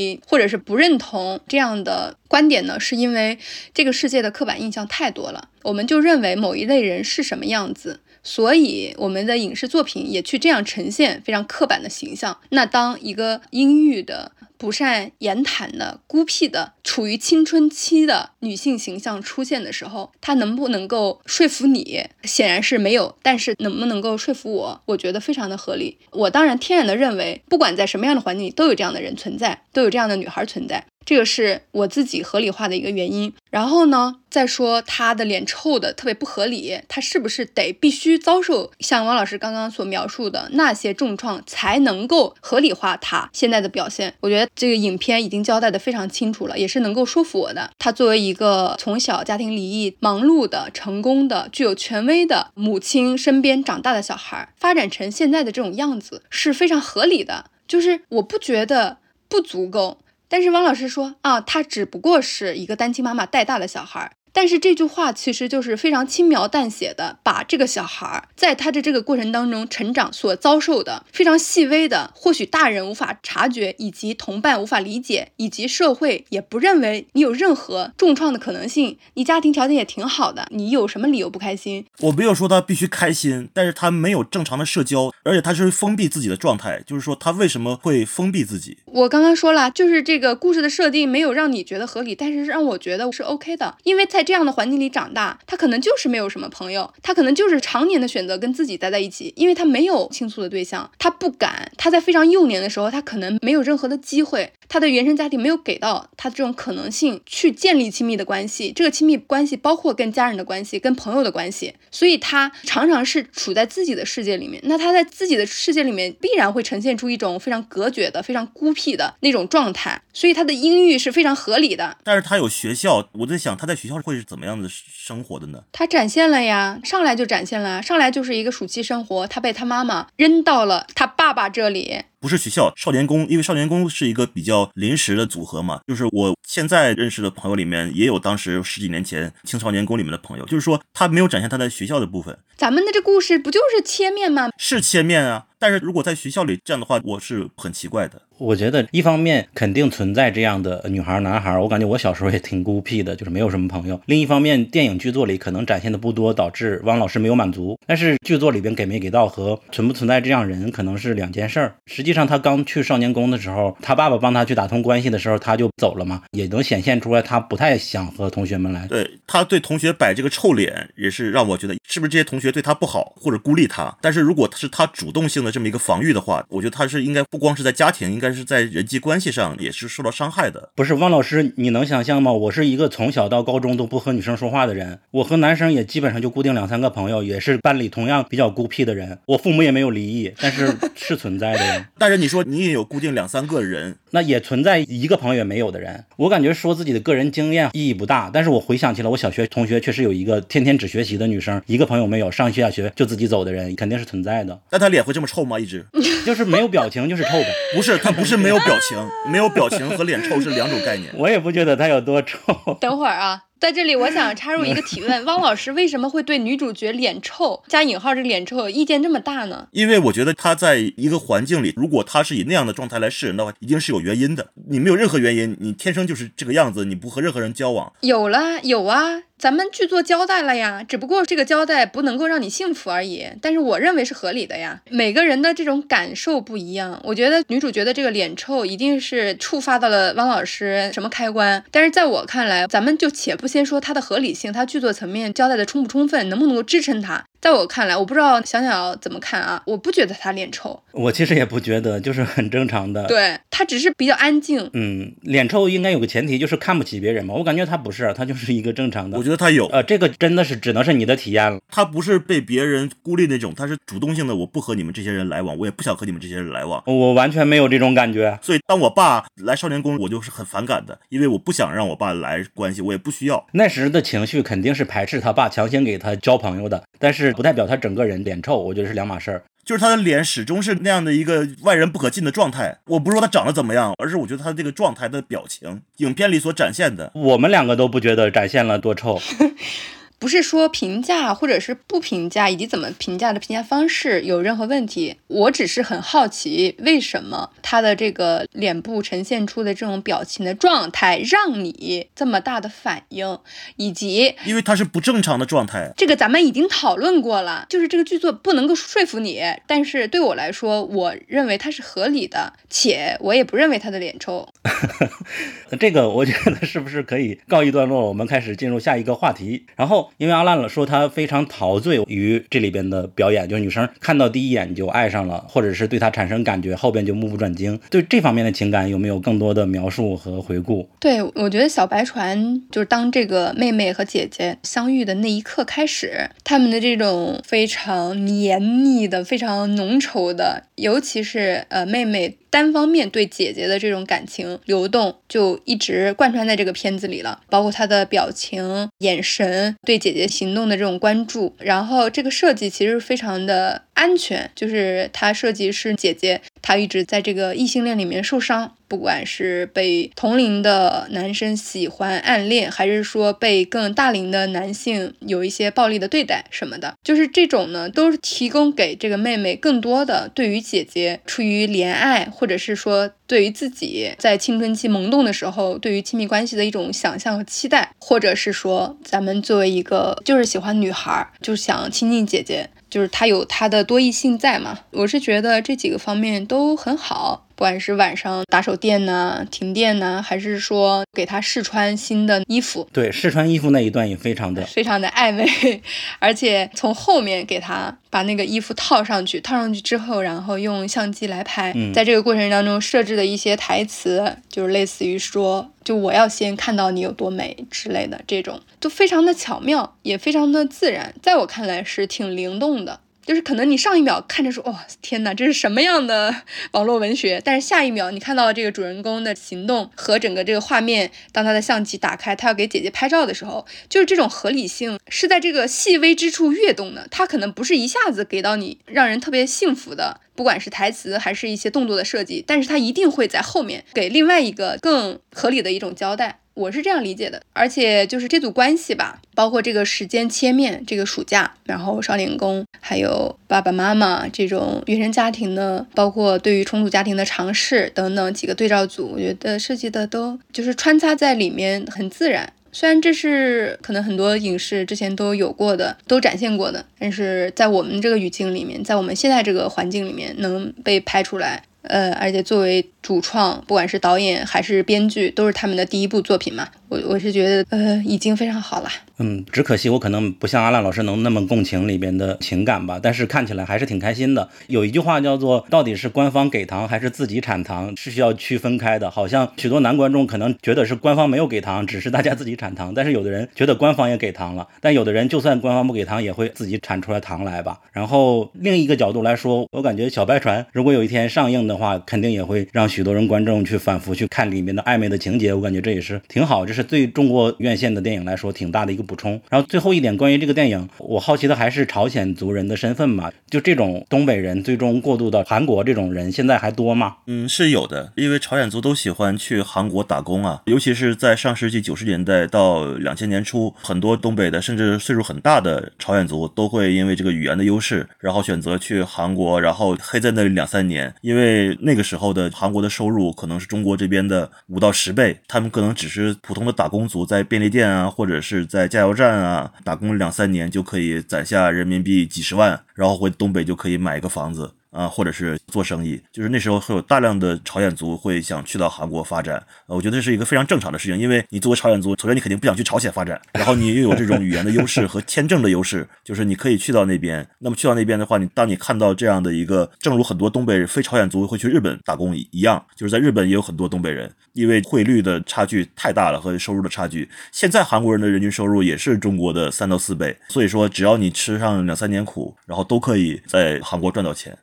那所以这里边明美妈妈实际上一方面她过得挺难的，一方面她也实现了润的想法呢，就是这是一条暗线。她首先可能是因为情感诈骗还是网络被欺诈了，然后后来还找律师帮忙，甚至还想用别的方式希望律师能帮忙。律师告诉她你钱找不回来了，然后梁龙帮她安置了一个工作嘛，最终她结果还算是好的，嫁给了一个韩国农民，算是润成功了吧？对，就是影片里面朝鲜族这条线都是对的，包括他对朝鲜族一些文化，比如说打那花牌的，然后甚至也可以从影片中看到。女主角她在少年宫里，她安排她唱朝鲜歌曲，用但是他们是用汉语唱，而且他们要穿上朝鲜族传统服饰，但其实就是一个假朝鲜族，然后用汉语唱朝鲜族的这个歌曲，然后和真的朝鲜族他们的生活形成一个非常鲜明的一个对比和反差。我觉得这个也蛮难得的，就是说，因为拍朝鲜族一般都是拍延边朝鲜族，但其实哈尔滨也有大量的朝鲜族的群体存在，它能够展现哈尔滨的朝鲜族相关的元素和文化，我觉得也是比较难得的一个事情。OK，那这部我们应该聊差不多了，嗯，我们就进入下一部《逍遥游》吧。好的，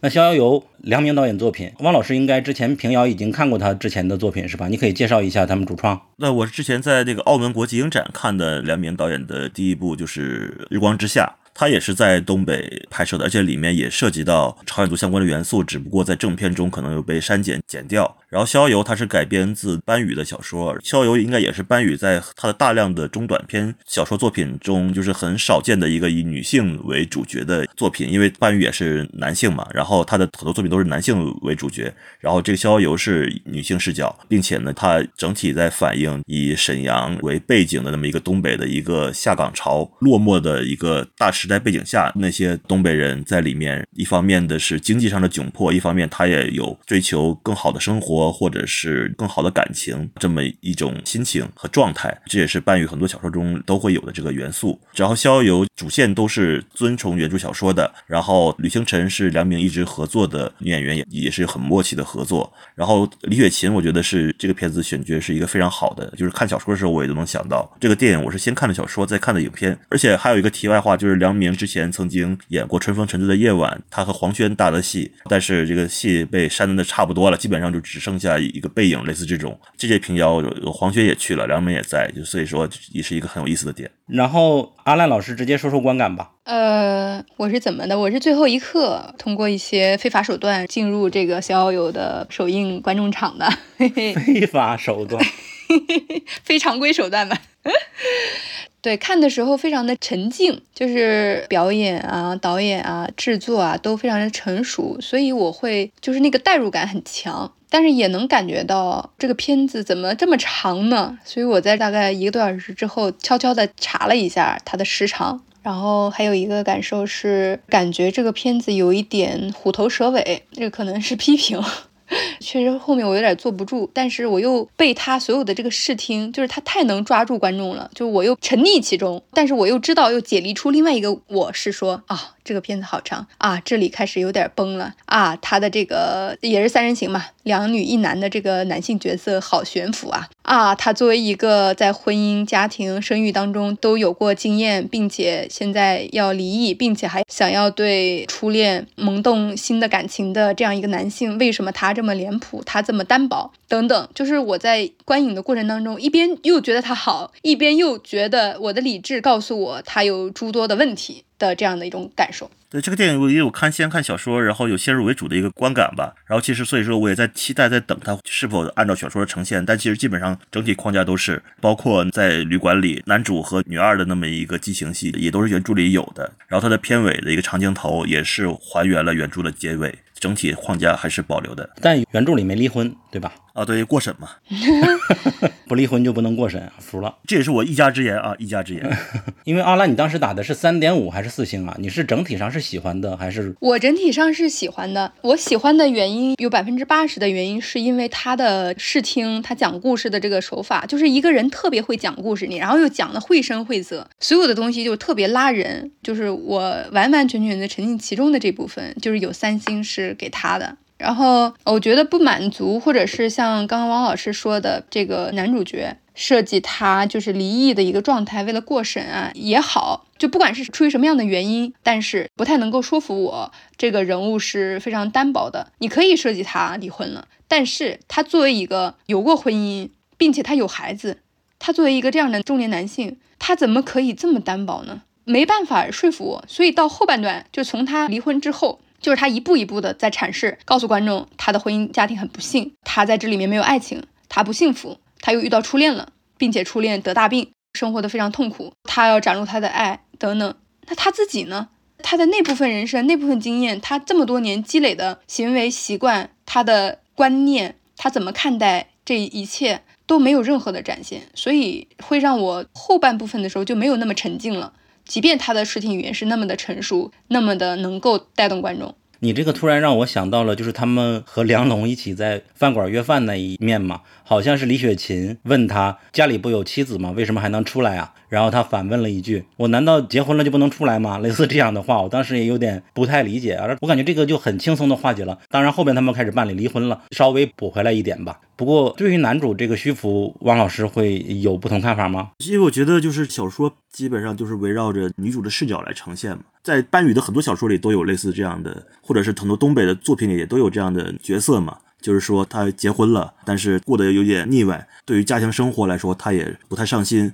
但是呢，他有可能又遇到了之前的就是爱慕过的对象，然后他就可能会表示一些好感，甚至可能另有所求，类似这种。就是说，所以这个角色可能就是这样的一个设定嘛。但是我觉得这个片子还是围绕着这个女主角来展开，包括她之前的那个男友，其实，在原著小说里面更狠。这个女主角的前男友知道她生病以后，整个人就消失了，连看都没看。啊，原著里有个前男友是吧？电影里面也有啊，就那个前男友了，还来看他，不知道你记不记得这个桥段？记得，记得，记得，就是他在那个医院嘛，躺着，然后男生过来看他，还要从包里拿东西，扇了他一巴掌，然后走了。哦，对对，想起来，想起来了。然后我对这个电影的感觉也确实没有太情感上的喜欢，但是确实制作上很工整吧。再就是对女主角角色塑造挺喜欢的，她能够拿女主，我觉得是也挺合理的吧。再就是关于东北这些落寞的场景的描述吧，就是所有的人都没什么事儿。也没什么钱啊，就挺萧条，这种感觉也算描绘出来了。当然后边有一个二十块钱买了一把串儿，那个还是有点不太现实。那我觉得我们还是例行的去聊一聊 关于那段结局的残酷吧。另外两个人在一起了这件事儿，给他一个重望的打击，现在还是有点难忘的。从我的角度来说，它不是猎奇，就是不管是原著还是说电影是这样还原的，它绝对不是猎奇，它可能是在日常生活里非常常见的一种情况。那这个情况发生在一个重病的尿毒症患者上，一个生活坍塌了的人，一个可以随时死掉的人，并且他的初恋在此前一直对他表示过爱慕的人的身上，显得非常的压抑，就是冲击很大，在那一刻。对我来说，这种事件是没有任何的不能理解，也可以在影像中找到它的合理性。只是会觉得，就是导演其实还是比较克制的，在很多展现方式。但是为什么我没看过原著啊？但是我也听别人说了，这里也确实是依据原著，原著也就是这么写的。他们三个人呢，就是住在一个房间，并且男主角跟女主的闺蜜做的时候呢，也确实在这样的一个房间。但是作为导演、编剧，然后也是他自己改编的，亲自来改编的。这样一个剧集是不是一定要遵从原著来这样还原，以及是不是一定要在这个影像上进行这样的表达？我觉得这个是有很多空间的。咱们不知道导演为什么这么选择，但是对我来说，我当时看到的时候是，就是有一种为什么一定要这样展现呢？难道没有别的方式，没有别的可能性了吗？我我觉得观感不是很好。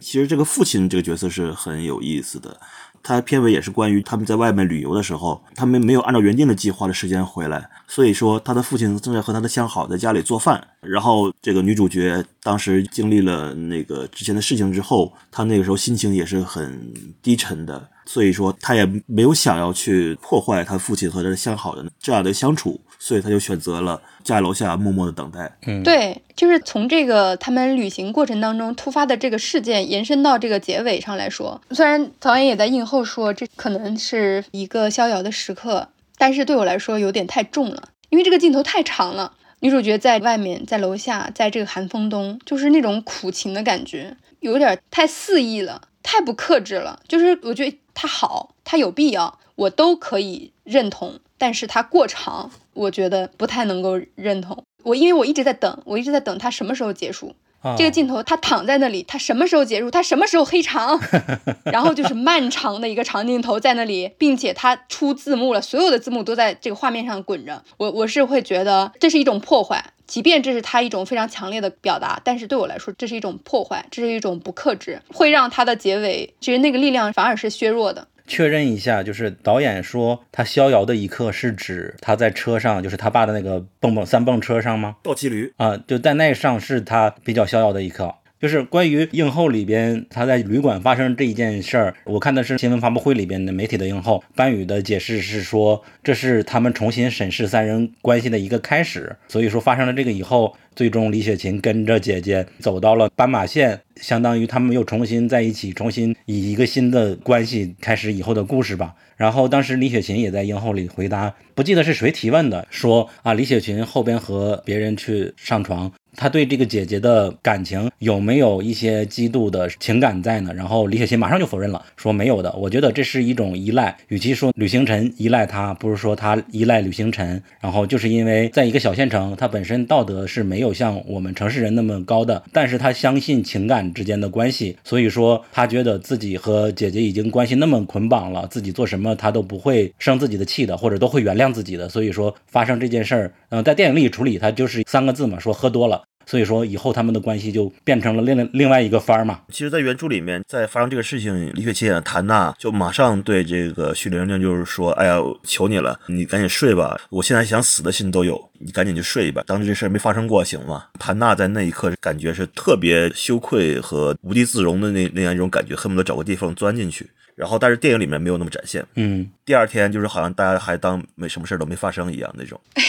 因为我没看过原著哈，汪老师又看过原著，又看过电影，然后又作为东北人等等，可能感受会更深一些。我听你们聊，包括我自己的观感，我会觉得刚刚有一刻非常的微妙。这个微妙在于梁明导演的这个处理非常的轻，就是有的时候是轻描淡写的轻，有的时候是轻拿轻放的轻。为什么很轻呢？就是他的态度隐藏的比较深，比如说他对于大家到底怎么看待爱情，就是他们几个人，不管是身处病痛的人，还是说身处破碎的婚姻关系的人，还是说周旋在男人之间的女人，这三个嘛，然后他们又交织在一起，就是他没有明说，处理的都非常的轻微。这个是一个亲。然后另外一个是，比如说这一场重场戏，三个人在这个旅馆里，闺蜜跟自己的暧昧对象发生关系的这一刻，就是他也没有表露出，就是至少。据汪老师的描述，是原著上其实是有比较显见的态度的。他羞愧，他无地自容，他通过跟姐妹的这种求情、求原谅展现出来了。但是电影里没有，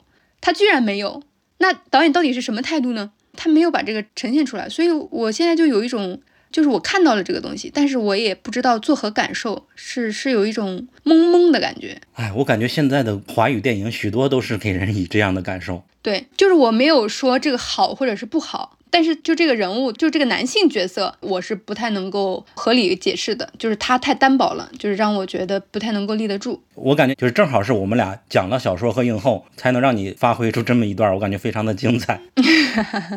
谢谢，我就感觉他要再能剪短一点，并且可能在一些丰富性上，包括一些非常肆意的镜头上，能够收敛一些。我会更喜欢的。然后关于这部电影，应该也是印象老师比较喜欢的一部。在我们之前聊的那一期节目里，他把最后的旅行辰回到那个三蹦子里边那一段，还做了他的解读，大家可以去那儿来听。这里就先不剧透了。我觉得确实有一些桥段是在原作中没有的，他他改的。然后我觉得比较好的一点就是说，那个许玲玲看见了他的父亲通过吃药，然后去当人体模特的来挣钱的那个方式之后，她选择了去路边买烤串儿。我觉得这个情感力量是很足的，它是一个很明显的一个自杀倾向，就是他做这些事儿就是为了作，把自己弄死。这样的话，他就不会给这些身边的人带来这些负面的这个影响他们的生活。呃，我觉得这个他没有说，电影里没有说，但是已经通过画面和台词已经表现出来了。我觉得这个力量还是很好的。你不说，你不提这个，我还就是有点忘了。但是你提这个，我也又是另外一个我不能够认同的角色，就是这个父亲。他转变的太彻底，太快了。以至于让我觉得有点超越现实。呃，我觉得这个父亲没有转变，无论在原著还是在电影里面，他其实一直都是这样的一个人。就是说，他虽然跟他母亲离婚了，他俩有矛盾，但是他还是关心他女儿的。但另一方面，他虽然他很花心，在外面不停的找相好，但是这是他自己的生活嘛。但另一方面，他对女儿的关心，他从来没有停止过。无论是送钱，还是说把自己的车卖掉换成了一个倒骑驴，然后还是说去做人体模特，而且这并不是一个完美的父亲，就是说他。他也会为了相好，比如说把蜂蜜就给相好送去，然后趁女儿去旅游的时候，把相好带到家里来，然后做做饭，呃，有一些二人生活。然后我觉得都是很自然的一个展现吧，就是因为人是复杂的，没有说任何人都要围着任何人转。所以说许玲玲她虽然生了重病，但是谭娜和男主角的那个对象，他还是有了那样的关系，就是说每个人都有每个人的世界，每个人的生活。然后我觉得父亲其实对女儿的这个爱是有点不知所措的。爱和他的个人的生活，我觉得就是不矛盾的，而且他也没有什么转变。我觉得他就是那样一个性格，那样的一个人。他并不是说因为女儿生病了就变好了，即使女儿不生病，他也是会关心这个女儿的。呃，我想反驳，就是。呃，我部分反驳吧，就是我当然能够认同，我也认为这个电影里面关于父亲的这种复杂性，比如说他花心啊，他怎么样，他可能之前不顾家庭，但是他还是有有一点心的，比如说给钱啊什么的。对，电影也确实展现了这个人物的复杂性了。我说的不太能够立得住的部分是，他作为一个老年人，作为一个老父亲，他常年漠视家庭，他用钱打发家庭。打发他的爱人，他对他的女儿在此之前是什么样的关系，咱们不知道。但是从呈现出来的是，女儿对他其实并不亲密。对于他之前对待家庭、对待爱人、对待他自己的方式，可能也是不太能够理解并且认同的。所以，我从这个方面得到的信息就是，他不太能够在女儿重病之后一下子变成了那种给那个女儿做饭呐，然后无微不至啊。就他可能对他的外面的相好能做出这样的动作，他可能也在他非常有状态、有精力的时候，但是他可能不太能够做到，因为他几十年都是这样的。所以我觉得是转变的，他是肯定是有一个过程，但是呢，电影没有把这个转变的这个过程拍出来，所以他一下子就变成一个大好父亲了，就让我。我觉得有点不现实。当然，我们就还是谈这个角色吧。就是说，原著对这个父亲的转变也没有特别多的描写，好像就是一切就是自然而然的发生。得知女儿生病以后，他还怪妻子这个角色，他还没有去世的时候，他就说你怎么不告诉我一声啊？就毕竟也是我女儿，然后还来送点钱。我觉得就是说，有时候人确实是会因为，比如说女儿生病是个重大的转折，因此可能把他生活重心给转移了。因为之前可能是夫妻矛盾啊，包括在外面花心啊等等，他可能就没有照顾好这个家。当女儿生病的时候，他的妻子前妻还没有去世的时候，因为血缘关系是没有办法改变的，所以说他就也要想到，就是说这是我女儿，我为她拿点钱怎么了？为什么不告诉我？我觉得这也是很东北的那种性格吧。可能当女儿生病的时候，他才会真正的发现，他还是很在乎这个女儿。虽然他跟前妻离婚了，只有这唯一的一个孩子。就是说，我觉得东北人对孩子还是很复杂的。一方面也有一些原生家庭的一些事情，但另一方面呢，他又是有有一种说，哎，我是你爸，我就是说我这东西都是理所应当的，我就是应该这样，嗯，因为你是我孩子，我我就是应该给你钱，我就是应该照顾你。而且问题是你妈又没了，嗯，你妈没了的话，那你怎么办？你怎么生活？那谁来照顾呢？那没有别人来照顾，就是我来照顾。所以说，就是到这个时候，无论是于情于理于现实，确实就要义无反顾的，就是甚至可能他没有别的选择，他就是要这样，都是一个作为一个男人和父亲不得不去做的一个选择，而且。他也不是违心的，只不过他他女儿对他也冷眼相待，他也不懂如何表达爱。比如说去买个卫生巾，只能用买了一堆，也不知道女儿用的什么样子，就没法正常交流。就像拉扯大的，你要你要回是吧？对，我要回应，我要回应，因为我在这里面必须要回应的一点是，王老师所说的这一切我都同意。但是这个人物的复杂性，他作为一个花心的男人，老男人，作为一个老父亲，同时有另外一个对照组的男性角色也是这样的情况，作为一个年轻的。离异的男性，他有曾经的家庭，曾经的妻子，他也有孩子。那作为他呢？如果就是整个剧作，我们可以这样来理解一个一个男性，一个父亲的话，那那个角色呢？那那个角色完全就是架空的呀。他自己出来玩，出来搞对象，出来搞暧昧的时候，他自己的小孩呢？咱们没有展现，不知道他那个小孩多大。那这个就完全是空白的呀。所以我说的就是那种冲突的感觉，是他把这一部分，就是他的病痛、他的苦难、他的父亲如何关照他的这部分下的太重了，以至于那一部分就悬浮显得更加的厉害。对，因为这方面这个属于比较分叉再分叉的一个剧情嘛，无论原著还是电影都没有展开。不是分叉呀，我不同意这个分叉哦，它不分叉呀，它非常重，它贯穿始终的。然后弄个耳机搞得很神秘，不知道谁买的，结果最后说啊是爸爸买。就我看到那个时候我就有点受不了了，就是他这条线铺的多实啊，他一点也不分叉。不是我说的分叉，不是父亲这条线，而是男主角他的家庭。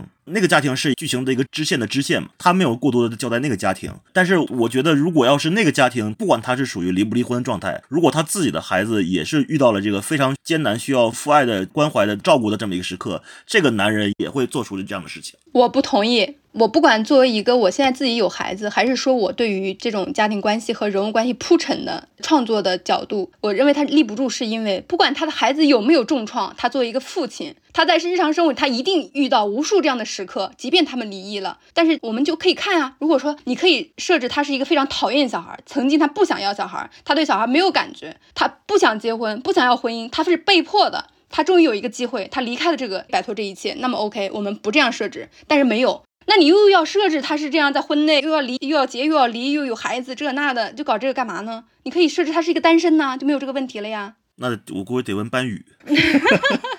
对对对，反正咱们聊的呢，就是说他在这里面同时展现了出了一组苦情亲情戏码，但是另外一组又是完全架空的。我只能说，对于父亲如何爱孩子这个东西被写的太多了，我们也非常的习惯，然后也默认这是合理的。但是在我看来，他不太能够成立。以及另外一组年轻的这个对照组，他对婚姻、他对孩子、对家庭所有的这一切非常的悬浮，这是我的感受以及不满足的地方。但是你同不同意一点，就是说一个父亲他可能花心，但是和他对女儿的爱这两个是不冲突的。当然不冲突啊，所以我觉得这个复杂性我是肯定的，我是能够认同的。只是说他就是可能介于篇幅或者什么，他没有这样展现而已。我这边有一个小的问题，情节问题，这个冰箱是有东西吗？我忘了。呃，豆腐。哦哦，就是他妈妈去世前买的一块豆腐啊，他时不时就开冰箱看一下妈妈豆腐在不在，对吧？对，豆腐也是因为他妈妈去世之前买的，算是他妈对他好的一个念想，一个食物情感的寄托，我觉得是来存在的。哦，因为我在看的时候就一直在想，这到底是致敬了哪一部作品？今天我终于想起来了，有一部电影叫《饲养乌鸦》。前一段时间我在西班牙呀，还是什么影展看的。总之是《饲养乌鸦》这部电影，那个小女孩就是每天都打开冰箱来看里边的什么东西了，我忘了。总之那也是他妈妈留下来的。这个豆腐和这个饲养乌鸦这个情节是完全的一样的用法。那你要问导演梁明，因为这个是原著没有的。对，所以我很好奇他是不是看过这部电影。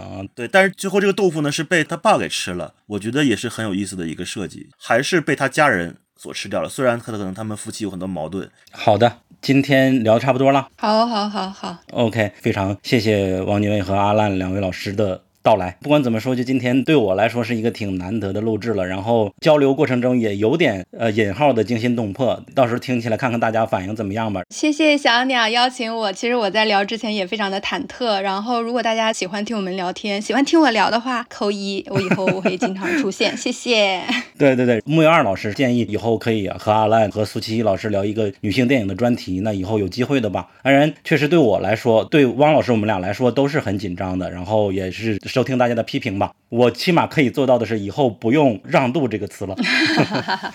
OK，拜拜，拜拜，拜拜，以后见。如果你喜欢本期节目的话，欢迎在各个平台，比如 Podcast 上或者小宇宙上关注我们，或者是给我们打赏。拜拜，拜拜。